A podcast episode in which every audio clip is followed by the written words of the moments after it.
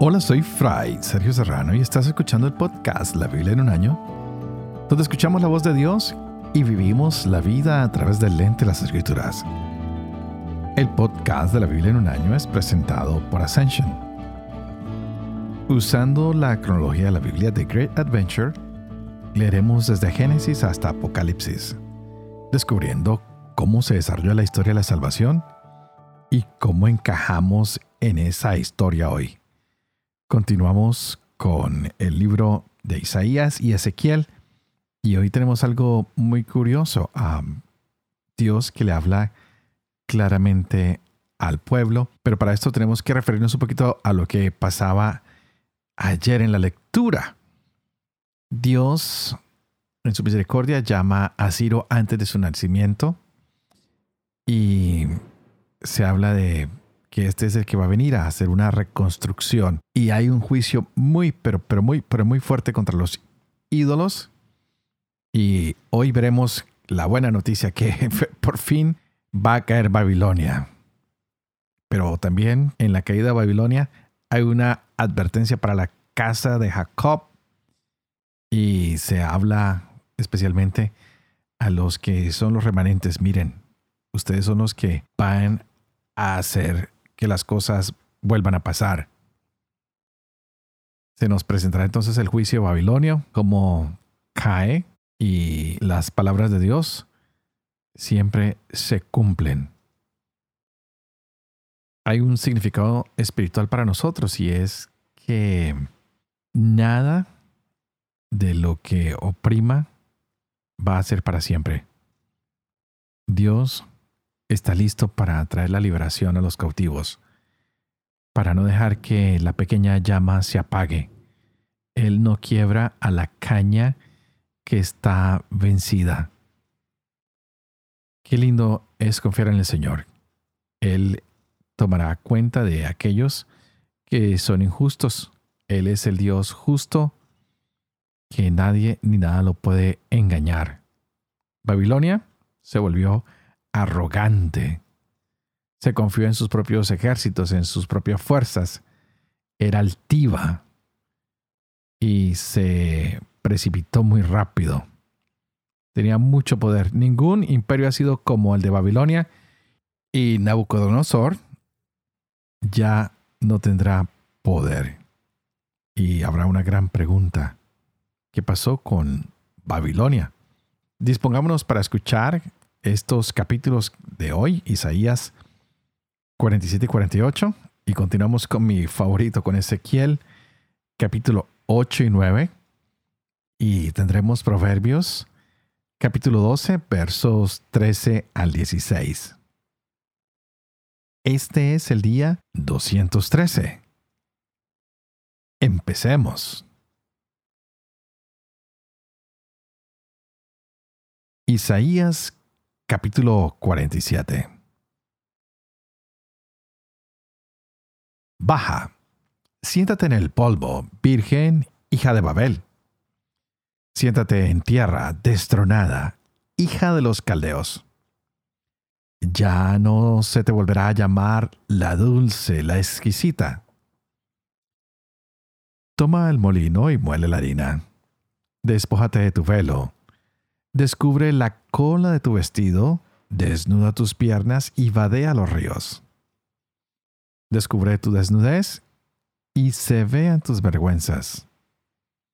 Voy a vengarme y nadie intervendrá. Nuestro Redentor, cuyo nombre es Yahvé Sebaot, el Santo de Israel, dice, Siéntate en silencio y entra en la tiniebla, hija de los caldeos que ya no se te volverá a llamar Señora de Reinos. Irritado estaba yo contra mi pueblo. Había profanado mi heredad y en tus manos los había entregado. Pero tú no tuviste piedad de ellos. Hiciste caer pesadamente tu yugo sobre el anciano. Tú decías, seré por siempre la Señora Eterna. ¿No has meditado esto en tu corazón? No te has acordado de su fin. Pero ahora, voluptuosa, escucha esto. Tú que te sientas en seguro y te dices en tu corazón, yo y nadie más. No seré viuda, ni sabré lo que es carecer de hijos. Estas dos desgracias vendrán sobre ti en un instante, en el mismo día. Carencia de hijos y viudez caerán súbitamente sobre ti a pesar de tus numerosas hechicerías y del poder de tus muchos sortilegios. Te sentías segura de tu maldad, te decías, nadie me ve. Tu sabiduría y tu misma ciencia te han desviado. Dijiste en tu corazón, yo y nadie más. Vendrá sobre ti una desgracia que no sabrás conjurar. Caerá sobre ti un desastre que no podrás evitar. Vendrá sobre ti súbitamente una devastación que no sospechas. Quédate pues con tus sortilegios y tus muchas hechicerías con que te fatigas de tu juventud. ¿Te podrán servir de algo? ¿Acaso harás temblar? ¿Te agotaste de tanto cavilar? Que se pongan en pie y te salven. Sí, los astrólogos y observadores de estrellas, los que te pronostican cada luna lo que te va a sobrevenir. Mira, ellos serán como paja que el fuego quemará. No librarán sus vidas del poder de las llamas. No serán brasas para el pan, ni llama ante la cual sentarse. Esos serán para ti tus hechiceros, por los que te has fatigado desde tu juventud. Cada uno errará por su camino, y no habrá quien te salve. Escuchen esto, casa de Jacob, ustedes que llevan el nombre de Israel ustedes que han salido de las aguas de Judá, ustedes que juran por el nombre de Yahvé, ustedes que invocan al Dios de Israel, mas no según verdad y justicia, porque llevan el nombre de la ciudad santa y se apoyan en el Dios de Israel, cuyo nombre es Yahvé Sebaot. Yo anuncié desde hace tiempo las cosas pasadas. Salieron de mi boca y las di a conocer. De pronto, las hice y se cumplieron. Porque sabía lo terco que eres. Un barrote de hierro tienes por cerviz y tu cara es de bronce. Por eso te anuncié las cosas hace tiempo, y antes que ocurrieran te las di a conocer. No sea que dijeras, las hizo mi ídolo, mi estatua, mi imagen fundida lo ordenó. Has oído toda esta visión. No te das por enterado. Pues ahora mismo te cuento novedades, secretos que no conocías, cosas creadas ahora, no antes, cosas al día que no las oíste porque no digas, ya las sabía. Ni las oíste ni las hiciste, ni de antemano te fue abierto el oído. Pues sé muy bien que tú eres pérfido y se te llama rebelde desde el seno materno. Por amor de mi nombre retardé mi cólera. A causa de mi alabanza me contuve para no arrancarte. Mira que te purifiqué como la plata. Te afiné en el crisol de la aflicción. Por mí, por mí lo hago, pues ¿cómo mi nombre sería profanado? No cederé a otro mi gloria. Escúchame, Jacob, Israel, a quien llamé. Yo soy. Yo soy el primero y también soy el último. Sí, es mi mano la que fundamentó la tierra y mi diestra la que extendió los cielos. Yo los llamo y todos se presentan. Reúnanse todos y escuchen. ¿Quién de entre ellos anunció estas cosas? Mi amigo cumplirá mi deseo contra Babilonia y la raza de los caldeos. Yo mismo le he hablado, lo he llamado, le he hecho que venga y triunfe en sus empresas. Acérquense a mí y escuchen esto. Desde el principio no he hablado en oculto. Desde que sucedió, estoy yo allí. Y ahora el Señor Yahvé me envía con su espíritu. Así dice Yahvé tu redentor, el Santo de Israel. Yo, Yahvé tu Dios, te instituyo en lo que es provechoso, y te marco el camino por donde debes ir. Si hubieras atendido a mis mandatos, tu dicha habría sido como un río y tu victoria como las olas del mar. Tu raza sería como la arena, los salidos de ti como sus granos. Nunca habría sido arrancado ni borrado de mi presencia su nombre. Salgan de Babel, huyan de Caldea con voz jubilosa, publíquenlo, proclamen hasta el cabo de la tierra. Digan, rescató Yahvé a su siervo Jacob. No padecieron sed en los sequedales a donde los llevó. Hizo brotar para ellos agua de la roca. Rompió la roca y corrieron las aguas. No hay paz para los malvados, dice Yahvé.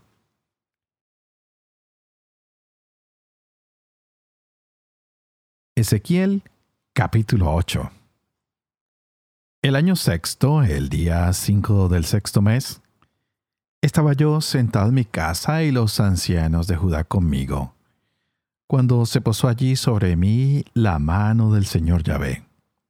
Miré. Había allí una figura con aspecto de hombre. Desde lo que parecían ser sus caderas para abajo era de fuego, y desde sus caderas para arriba era resplandeciente, semejante al destello del relámpago. Alargó una especie de mano y me agarró por los cabellos.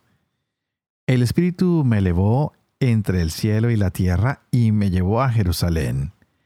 En visiones divinas a la puerta septentrional del atrio interior, allí donde se alza el ídolo de los celos, que provoca los celos. Y allí estaba la gloria del Dios de Israel, con el mismo aspecto que yo la había visto en la vega. Él me dijo, Hijo de hombre, mira hacia el norte. Miré hacia el norte y vi que al norte del pórtico del altar estaba este ídolo de los celos a la entrada. Me dijo, Hijo de hombre, ¿ves lo que hacen estos? La casa de Israel comete aquí grandes abominaciones para alejarme de mi santuario. Pues todavía has de ver mayores abominaciones.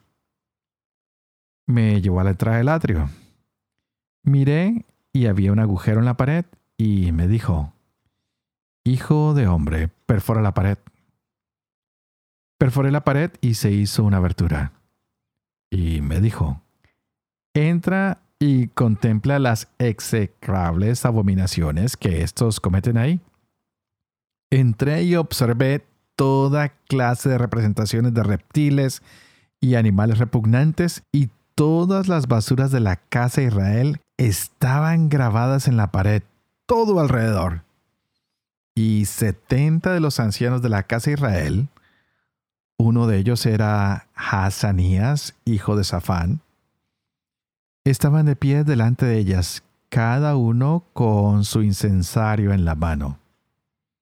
Y el perfume de la nube de incienso subía. Me dijo entonces, ¿Has visto, hijo de hombre, lo que hacen en la oscuridad los ancianos de la casa de Israel cada uno en su estancia adornada de pinturas? Están diciendo, Yahvé no nos ve, Yahvé ha abandonado el país. Y me dijo, todavía les verás cometer mayores abominaciones. Me llevó a la puerta septentrional del templo de Yahvé, Allí estaban sentadas las mujeres plañendo a Tamuz. Me dijo, ¿Has visto, hijo de hombre? Todavía verás mayores abominaciones que estas. Me condujo luego al atrio interior del templo de Yahvé, a la entrada del santuario de Yahvé entre el vestíbulo y el altar. Había unos veinticinco hombres de espaldas al santuario de Yahvé y de cara a oriente se postraban en dirección a oriente hacia el sol. Y me dijo, ¿Has visto, hijo de hombre? ¿No le basta la casa de Judá con cometer las abominaciones que cometen aquí para que llenen también el país de violencia, irritándome cada vez más? Mira cómo se llevan el ramo a la nariz. Pues yo también voy a actuar con furor. No me apiadaré ni perdonaré. Me gritarán con fuerza, pero yo no los escucharé. Entonces gritó a mis oídos con voz fuerte, que se acerquen los que van a castigar a la ciudad con su instrumento de castigo en la mano. Y en esto por el camino de la puerta superior, que mira al norte, vinieron seis hombres con su instrumento de castigo en la mano.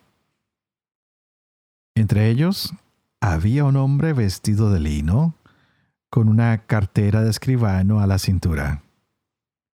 Entraron y se detuvieron ante el altar de bronce.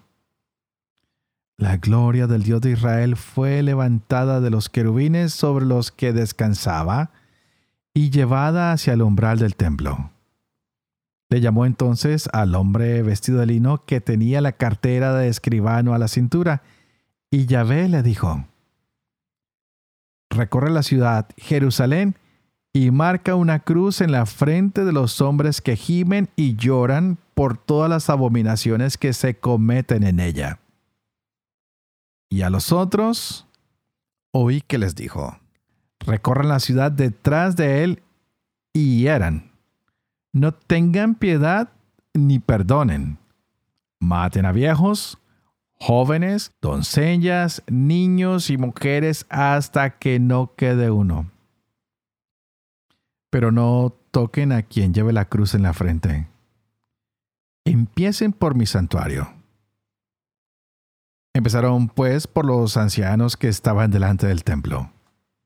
Luego les dijo, profanen el templo llenen de víctimas los atrios, en marcha. Salieron a herir por la ciudad. Mientras ellos herían, yo quedé solo allí.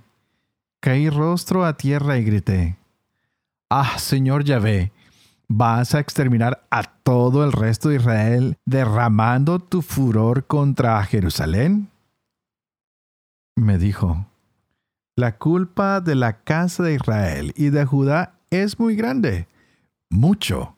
La tierra está llena de sangre. La ciudad llena de perversidad. Pues dicen, Yahvé ha abandonado el país. Yahvé no ve nada. Pues bien, tampoco yo me apiadaré ni perdonaré. Haré caer su conducta sobre su cabeza. En aquel momento el hombre vestido de lino que llevaba la cartera en la cintura vino a hacer su relación. He ejecutado lo que me ordenaste. Proverbios capítulo 12 versos 13 al 16. El malvado se enreda en sus labios mendaces, pero el justo sale del apuro. Cada uno se harta del fruto de su boca. Cada cual recoge el producto de sus manos. El necio considera recto su camino.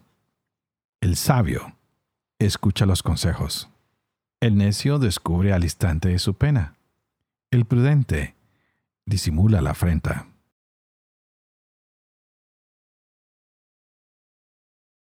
Padre de amor y misericordia, Tú que haces elocuente la lengua de los niños, educa también la mía. E infunde en mis labios la gracia de tu bendición, Padre, Hijo y Espíritu Santo. Y a ti te invito a que pidas hoy al Espíritu Santo que abra nuestra mente y nuestro corazón para que podamos aprender mucho, pero mucho, mucho de esta hermosa palabra del Señor que se nos ha regalado hoy. Bastante difícil, bastante complicada, pero creo que nos habla hoy más que nunca ¿Cuántos de nosotros a veces no nos dejamos llevar por el orgullo? ¿Cuántas naciones no se dejan llevar por esto y se enaltecen a sí mismas las naciones o a veces las personas y empiezan a hacer cosas para sí mismos olvidándose de todos los que están alrededor? Muchos de nosotros y muchos países se enriquecen tratando a los demás por debajo, sin servirles, sino simplemente enriqueciéndose cada vez más, olvidándonos de hacer una contribución, de participar del crecimiento de todos, de crear sistemas donde todas las personas tengan dignidad, donde cada uno pueda formarse, tener posibilidades. Cuánta comida no se pierde en el mundo cuando otros mueren de hambre, pero tenemos grandes hoteles que tiran la comida y que tiran las cosas a la basura cuando hay otros que necesitan. Cuántas actividades de tráfico humano hay por todo el mundo para el enriquecimiento de unos y empobrecimiento de los pueblos. Y es lo que le ha pasado a Babilonia. Se olvidó en su grandeza de ayudar a los demás, a sus vecinos. Al contrario, les ha puesto pesos muy fuertes sobre sus hombros. No los ayudan, no les dan la mano. Se han orgullecido de sus fuerzas, del ejército, de sus negocios, de sus guerreros. Y Dios hoy le dice a Babilonia, tengan cuidado, porque ahora sí les llegó el momento. Ustedes se les dio la oportunidad de ser esa gran nación para ayudar a los demás y fomentar la paz, para ayudarlos en su caminar, pero al contrario, los han oprimido. Y ahora están confiando más en la brujería, están confiando más en las cosas que no son de Yahvé y lo que ustedes creen que es algo bueno, pues ya no les servirá de nada, porque se han fatigado, han hecho cosas que no complacen y ustedes se han llenado de orgullo. Así que sobre ustedes viene la destrucción. Y esto trae mucha confusión y viene la destrucción, pero a la vez se le hace un llamado a la casa de Jacob, al pueblo de Israel, a todos sus descendientes, y es a que permanezcan fieles al Señor. Ya se sabe que no habrá paz para los impíos, para los que han atacado al pueblo, pero que vendrá un Mesías que será el mensajero de la paz y ellos podrán experimentar una paz que nunca antes nadie ha conocido. Pero deben tener un cuidado especial, porque la idolatría sigue vigente y si no ponen atención, puede ser que se alejen de este plan de salvación, de esta paz. Estamos hablando de cómo la idolatría hace que los pueblos caigan que las personas caigan.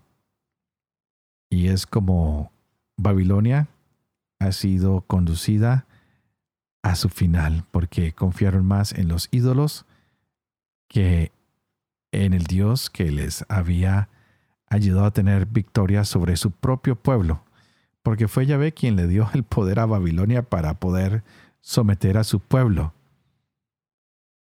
Israel y Judá eran dos ah, pueblos diferentes, el norte y el sur. Sin embargo, siempre habían sido uno, habían sido considerada la casa de Jacob. A ellos se les llama siempre Israel. Y hoy el Señor dice que los sacó de las aguas.